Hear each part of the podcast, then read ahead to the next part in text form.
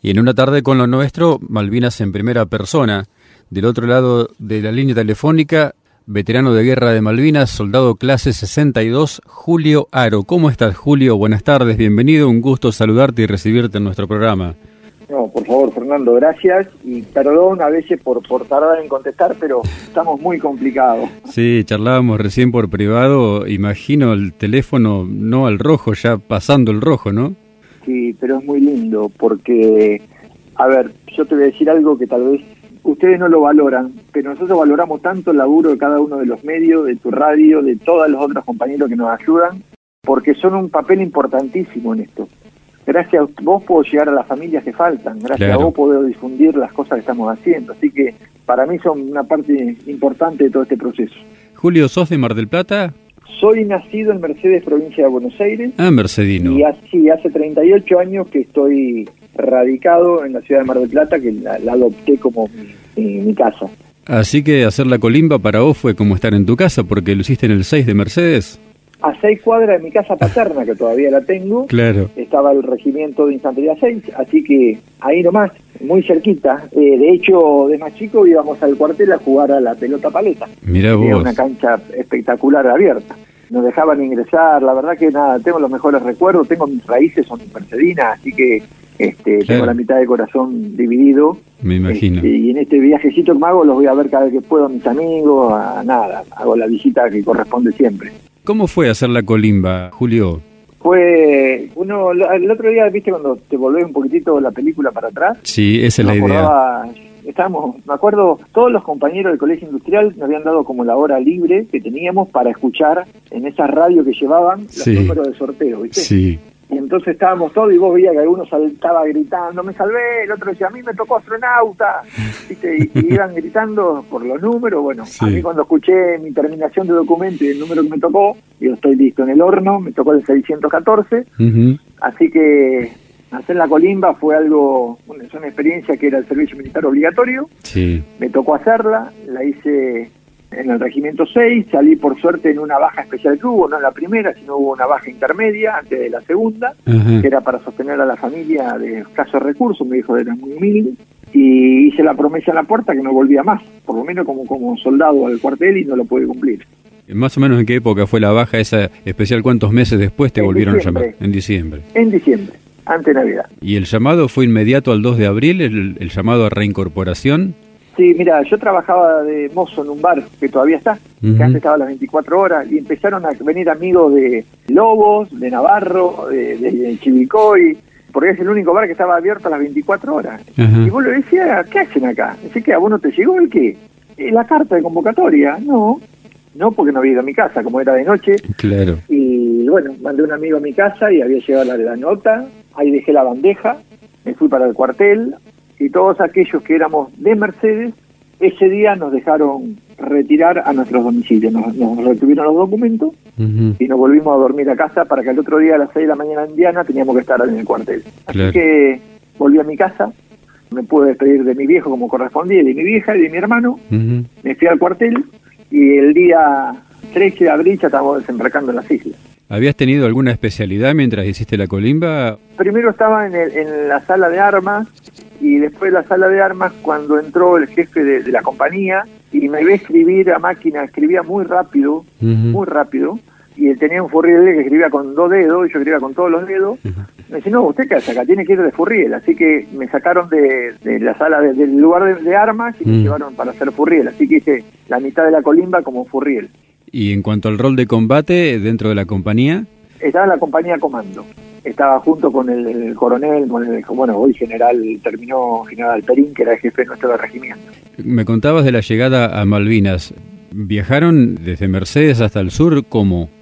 Teóricamente el regimiento nuestro no se iba a mover, no íbamos a ir a ningún lado, si nos movíamos, nos trasladábamos, iba a ser hasta Buenos Aires pero no, el día anterior, el ponerle la noche del 11 o casi 12, es que vienen los camiones y nos llevan hasta Buenos Aires en los reos, en los Unimog, todos cargaditos. Vemos las caras de nuestros viejos que los podíamos saludar desde, porque siempre estaban afuera del cuartel a ver qué pasaba. Cuando nos vamos, todo teóricamente, por lo menos entre mi grupo, que no iba a pasar nada, que no íbamos a quedar en Buenos Aires. Nos dan un mate cocido cuando llegamos, llegamos ahí y nos llaman nuevamente al regimiento que teníamos que tomar un vuelo, un avión, ese famoso Hércules sin asiento, ese Hércules que van, vos ves todos sentados con los bolsones porta equipo. Este, y ¿dónde vamos? Imagínate que dentro de mi infancia lo que más habían dado era en un carrito rulemane y en una bicicleta prestada. Claro. De repente andar en los Unimog, después era todo, todo una experiencia nueva, nada, totalmente distinto y nos tomamos el Hércules, bajamos en el sur y cuando llegamos al sur dije, bueno, de acá no nos movemos, esto es para custodiar toda la parte de acá y a los 10 minutos después que terminemos el mate cocido tuvimos que tomar otro avión cuando aterrizamos el 13 de abril ya estábamos en la islas. ¿En qué momento del día llegaron, Julio? Durante la tardecita noche, era medio despiole porque íbamos, era, era muy confuso ¿Cómo te puedo explicar? Viste cuando vos sabías que Malvinas eran argentinas, son argentinos, serán argentinas, pero lo veía en el mapa, que no tenía ni idea. Era toda una experiencia de un chico que no había movido más en una bicicleta ni un karting, estar ahí. Jamás me imaginé ser parte de esto porque teóricamente no iban a venir, no iba a pasar nada. No, claro. no, iba a haber guerra. Entonces fue medio, no te digo un picnic, porque no fue un picnic, pero no habíamos tomado conciencia hasta, hasta que empezara el conflicto. ¿Conocías algo de Malvinas antes de ir? No, lo que te decía la maestra, que eran mesas chiquititas, que las perdidas perla austral, que son nuestras y punto, no sabías más nada. Claro. Absolutamente nada. ¿Cómo fueron los primeros momentos en las islas, tarde-noche? Me imagino un caos total ahí en la zona del aeropuerto, ubicarse en algún lugar, ¿dónde, cómo? Sí, mira, cada uno teníamos los bolsones por equipo, nos habían dividido por compañía, muchas de las compañías, que yo estaba con la compañía Comando, hicimos cerca del aeropuerto nuestras primeras acampe con las carpitas a chiquititas que son de a dos, sí. y de ahí al otro día ya cada uno se fue destinando para otro lado, a mí me tocó estar en la ciudad, a tomar una, una, casa donde era el puesto comando del Regimiento 6, donde estaba Alperín, y, y, era el lugar donde había que escribir, había que hacer nota, y había que, que la guardia, y el lugar donde ellos se reunían y nosotros teníamos hacer los pozos fuera de esa casa para custodiar y cuidar y las famosas alertas rojas y los códigos que había para el alto quien vive, ¿no? Claro. Eh, salto y seña para poder este, hacer. Así que mi rol era eso. Primero nos habíamos acampado también durante un proceso, un tiempito largo en la jarpita, en un patio de la casa, pero después hubo que hacer los famosos pozos de zorro, que nos encontramos con todo nuevo, vos cavaba y salía agua, no podías entender lo que pasaba. Claro. Así que bueno, nos armamos con el petizo mona, con mi compañero, un pozo como pudimos, brotaba el agua, así que metimos, improvisamos con una madera, este, hicimos nuestra covacha, le metimos una chapa arriba, lo camuflamos de la mejor manera posible y ese fue nuestro hogar durante mucho tiempo. ¿Se hizo larga la espera hasta que empezaron las novedades? Se hizo muy largo todo. Es, eh, yo te vuelvo a repetir, no, no soy ningún Rambo, no quiero serlo ni me hubiera gustado serlo.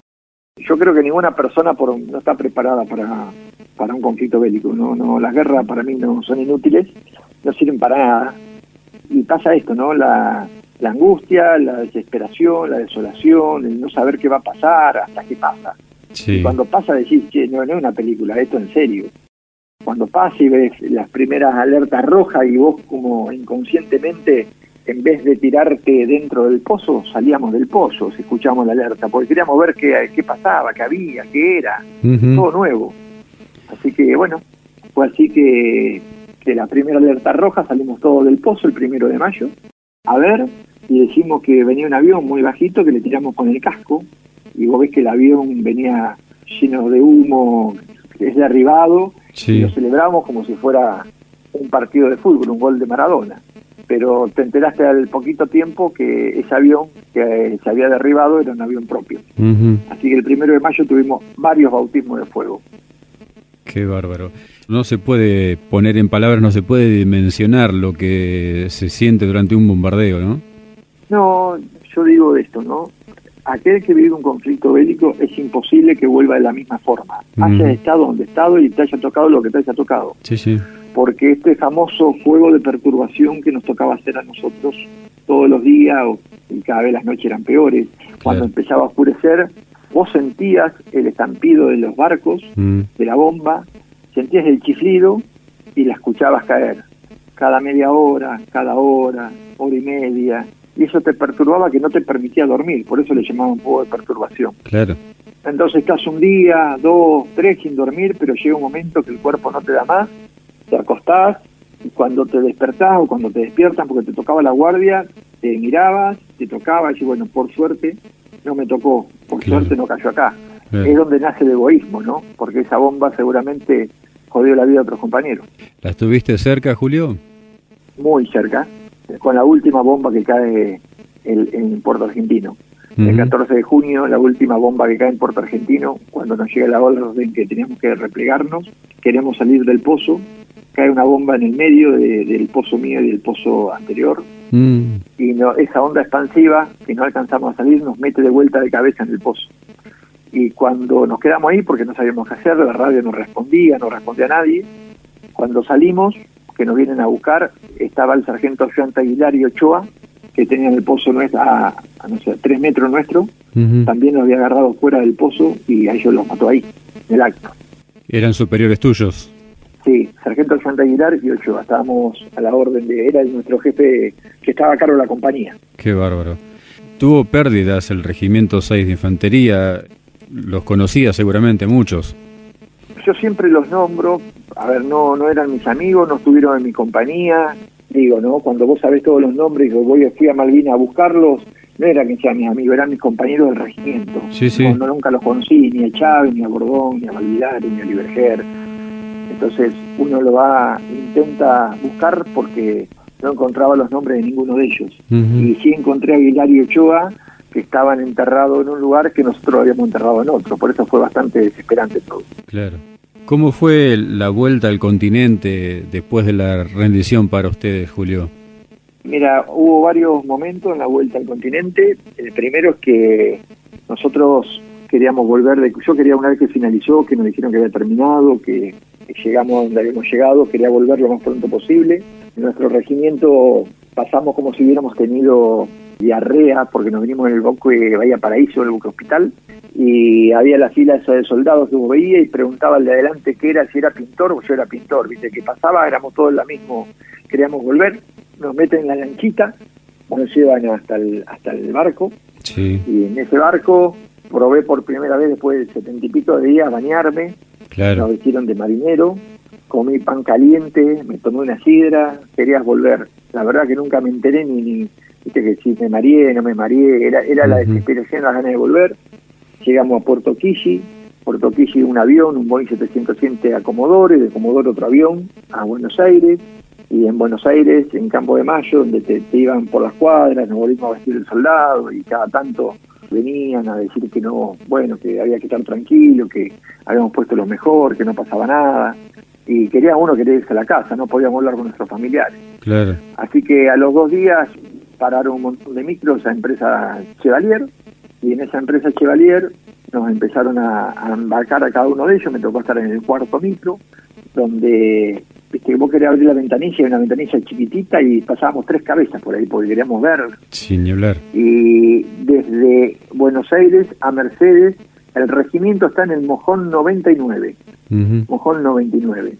Para llegar hasta Luján más o menos tardó una hora, de Luján a Jauregui, que está cerquita, habrá tardado 20 minutos, y de Olivera a Mercedes habrá tardado una hora, porque tenía que ir el micro a paso de hombre, porque el pueblo de Mercedes, de Olivera, de Jauregui, los de Navarro, los de Chivilcoy, todos vinieron todos a recibirnos, todos a recibirnos.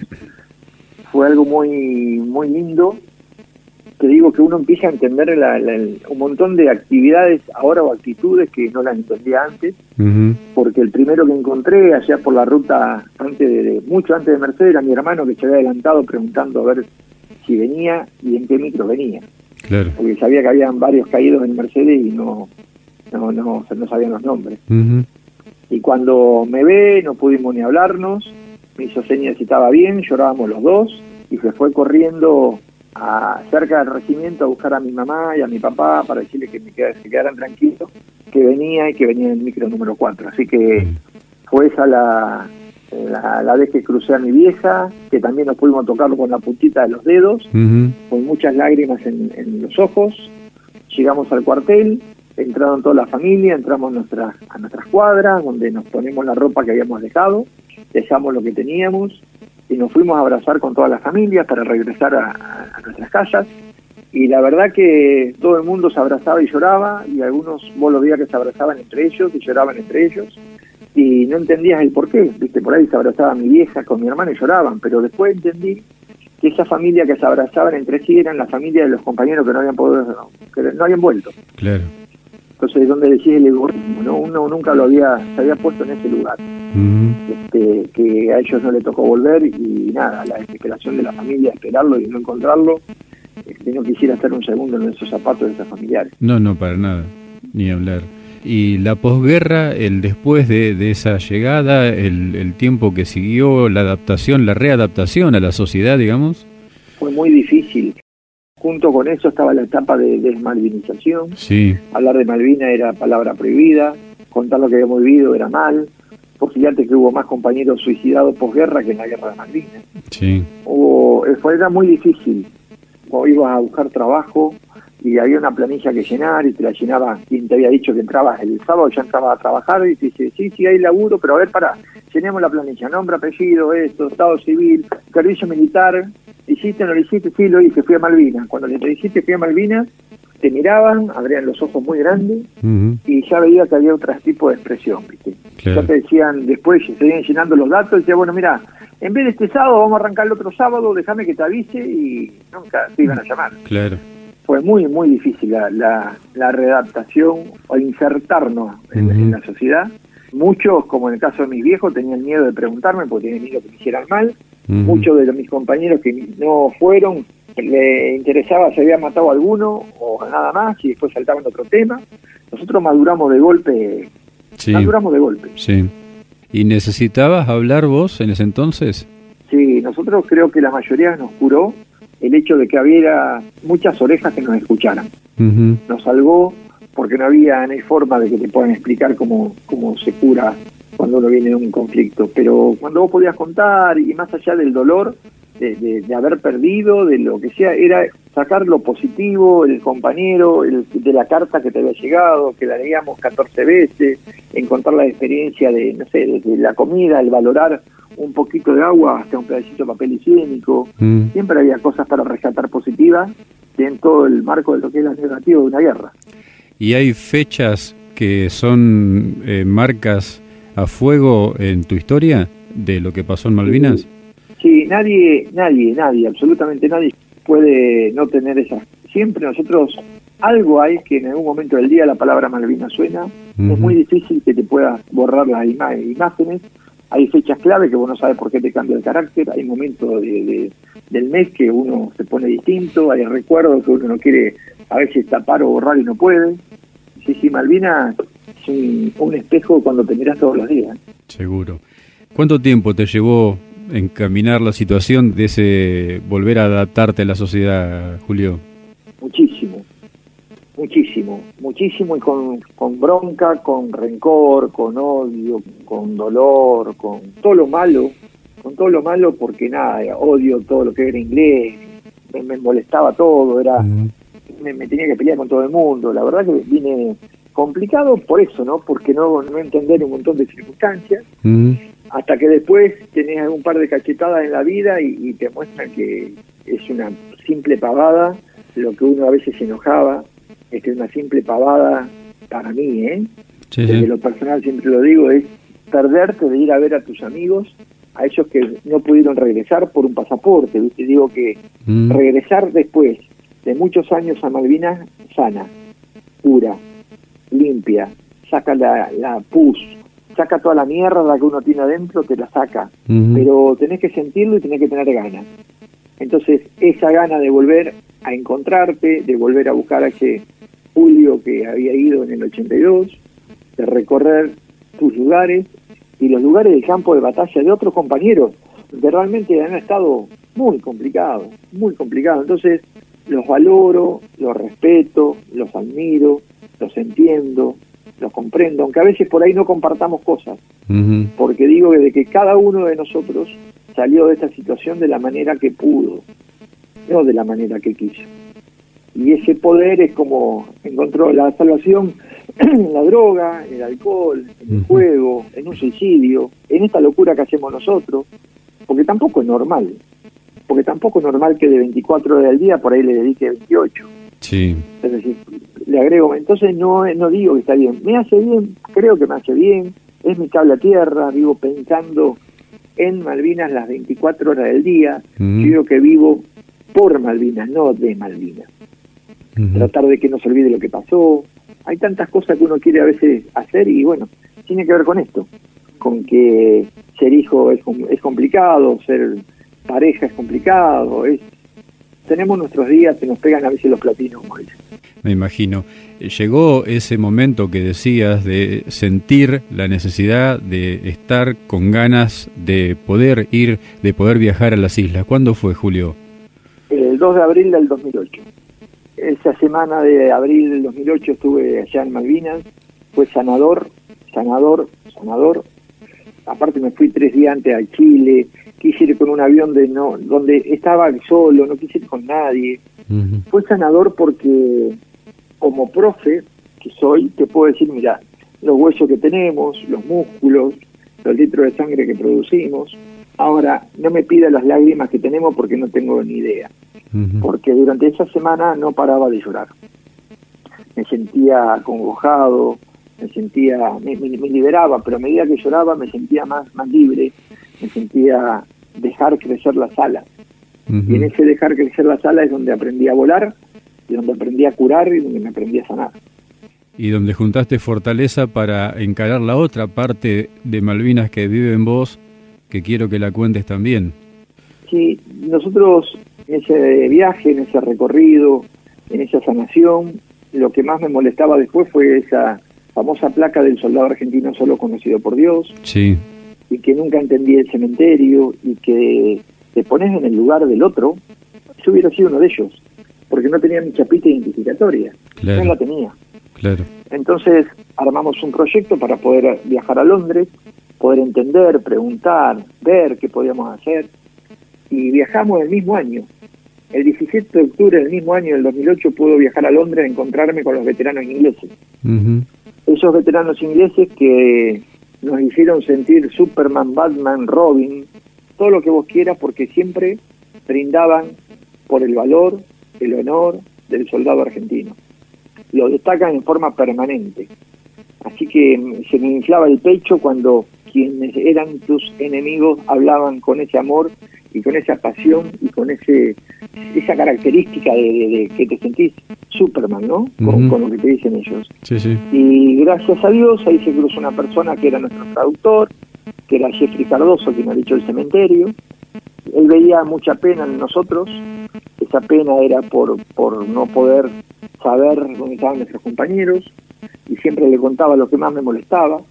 Y la verdad que el último día, cuando nos estamos despidiendo, después de un par de cervezas, él nos cuenta quién era y qué es lo que había hecho, porque él fue a Malvinas después que terminó el conflicto, fue a Malvinas a tratar de, cuidar a, la tropa de la adrenalina de la guerra y le dieron la tarea de recolectar los cuerpos de diferentes lugares, de anotarlos, de, de enterrarlos y hizo lo que hizo con un respeto y con un amor único. Él tenía la imagen de la madre de cada uno de sus compañeros ahí. Para él, para Jeffrey, hoy es mi amigo, son sus héroes, son sus soldados, son sus chicos. En esa tarea descubrimos un número de documentos en ese informe, ese número de documentos pertenecía a un soldado correntino.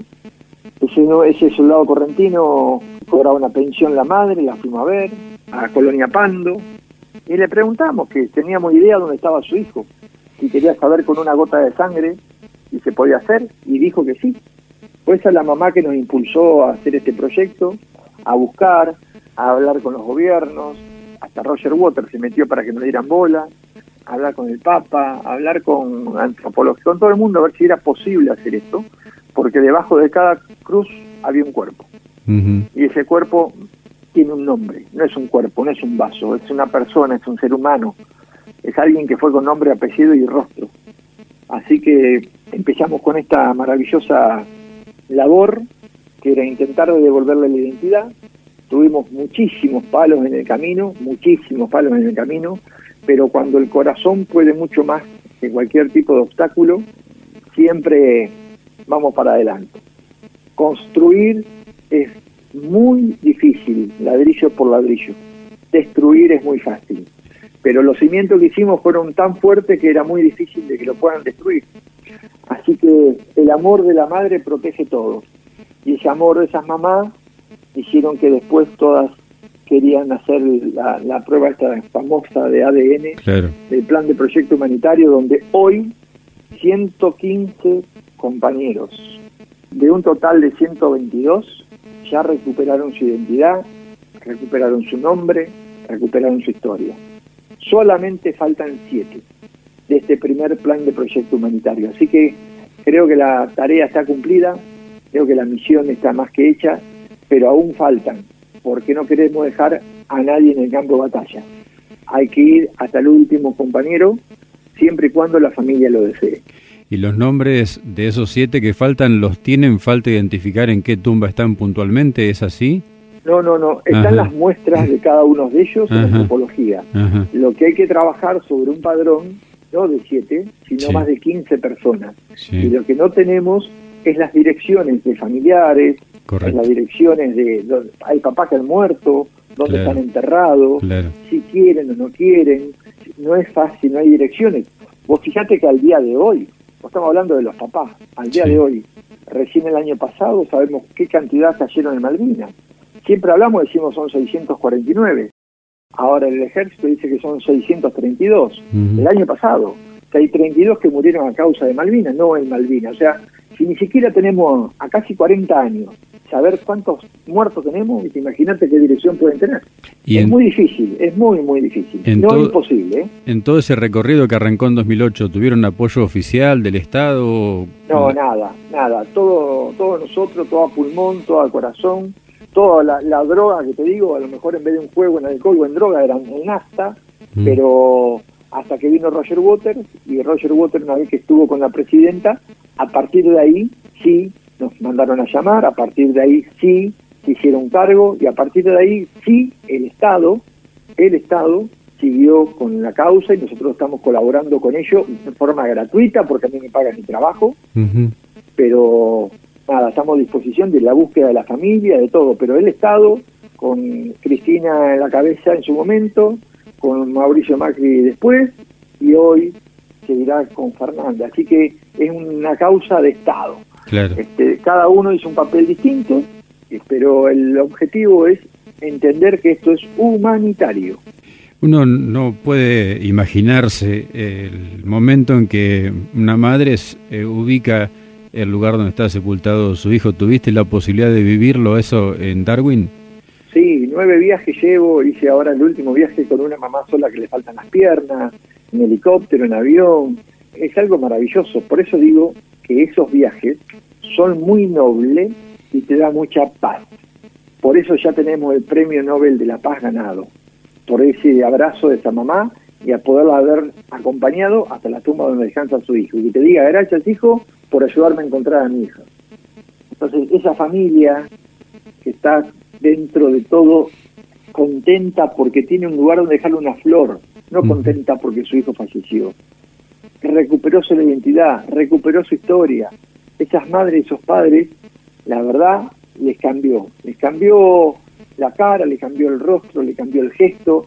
Cuando fuimos, iban todas agobiadas. Y cuando vinimos, venían todas con el corazón mucho más livianito de todo lo que por fin supieron después de tantos años dónde estaba su hijo. ¿Qué se siente cuando se traspasa el ingreso al cementerio de Darwin, Julio? Es mágico, Fer.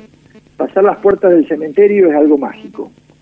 Es algo que no, no se puede creer, hasta el viento te envuelve. Mira, yo perdí a mi papá, a mi mamá, a mi hermano, tengo todos en Mercedes y cada tanto voy a verlos, voy a visitar el cementerio y no me lleva más de 10 minutos. Ahora, estoy en las islas nueve veces, voy al cementerio dos veces cada vez que voy por, por cuestiones de domingo y viernes antes de irme, y pasan cuatro horas y para mí no pasaron ni diez minutos. Hasta eh, el tiempo parece que se detuviera, es, es, mágico. es mágico, tiene una fuerza ese cementerio que es increíble. ¿Tu familia qué dice de todo esto?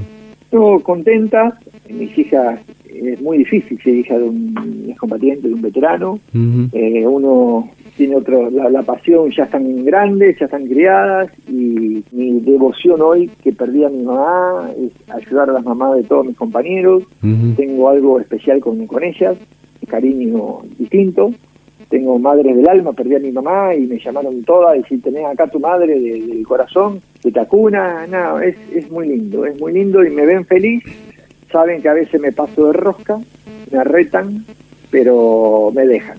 ¿Te han acompañado a las islas?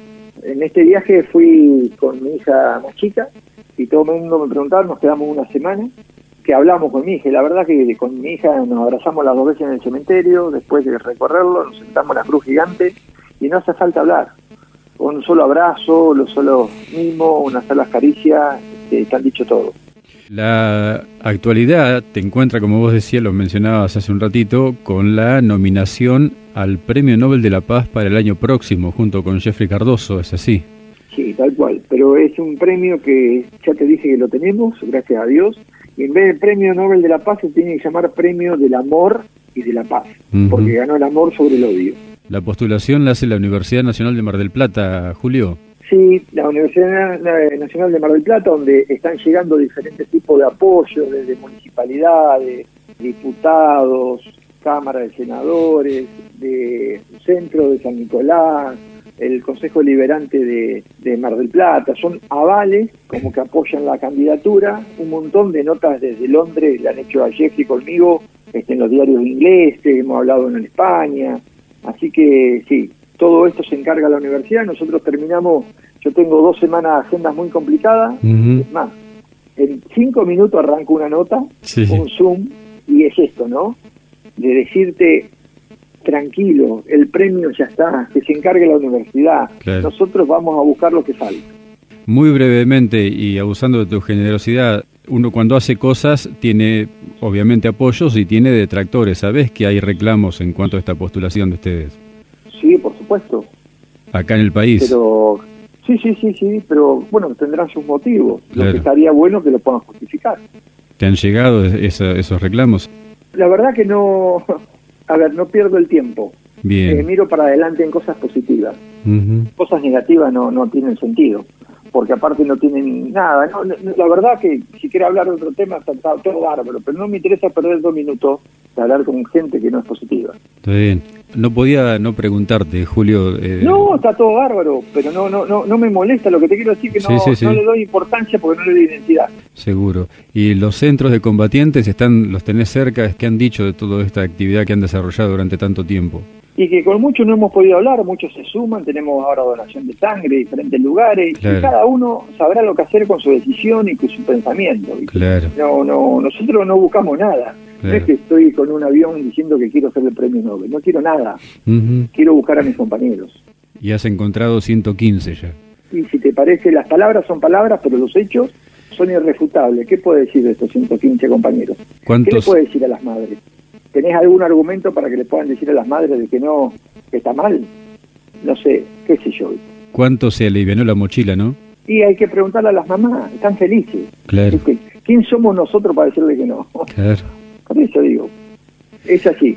Julio Aro, veterano de guerra de Malvinas, soldado clase 62, Regimiento de Infantería 6, General Viamonte, mercedino, radicado en Mar del Plata, candidato al Premio Nobel de la Paz. Muchísimas gracias por estos minutos para Radio Las Flores, para una tarde con lo nuestro. Un placer enorme charlar con vos, Julio. No, por favor, Fer, gracias, gracias por entender que estamos complicados y nada, a tu disposición. Nosotros sumamos y multiplicamos, no restamos ni dividimos. Cada vez que quiera sumar y multiplicar, bienvenido.